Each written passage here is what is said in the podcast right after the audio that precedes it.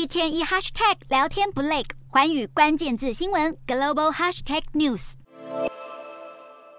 摩洛哥球迷在场外兴奋击鼓，又唱又跳，因为他们的球队爆冷击败世界排名第七的无敌舰队西班牙。摩洛哥毫无疑问是本届世足最大黑马，以分组第一闯关的他们都没有让西班牙攻破自家大门。尽管西班牙持球率百分之六十三，远胜过摩洛哥的百分之二十，西班牙十四次射门也远多于摩洛哥的六次，却只有两次射正，还比不上摩洛哥的三次缺乏有威胁性的攻势。双方战到延长赛结束，都还高挂零比零，进入十六强赛的第二场 PK 大战。没想到西班牙连续三球都没进，让赛前狂练一千颗罚球的无敌舰队颜面尽失，也让摩洛哥在 PK 大战以三比零收下胜利，队史首度前进世界杯八强。而他们的对手将会是球迷高喊葡萄牙队球星 C 罗欣喜若狂。虽然 C 罗并没有在这场先发名单当中，也成为二零零八年以来首次在大赛坐板凳中断连三十一场先发的纪录。不过，首次在世界杯先发的二十一岁小将拉莫斯攻进三球，上演本届世界杯第一个帽子戏法，帮助葡萄牙在世界杯十六强战以六比一踢垮瑞士，勇闯八强。而葡萄牙接下来将和摩洛哥强碰，争取四强赛入场券。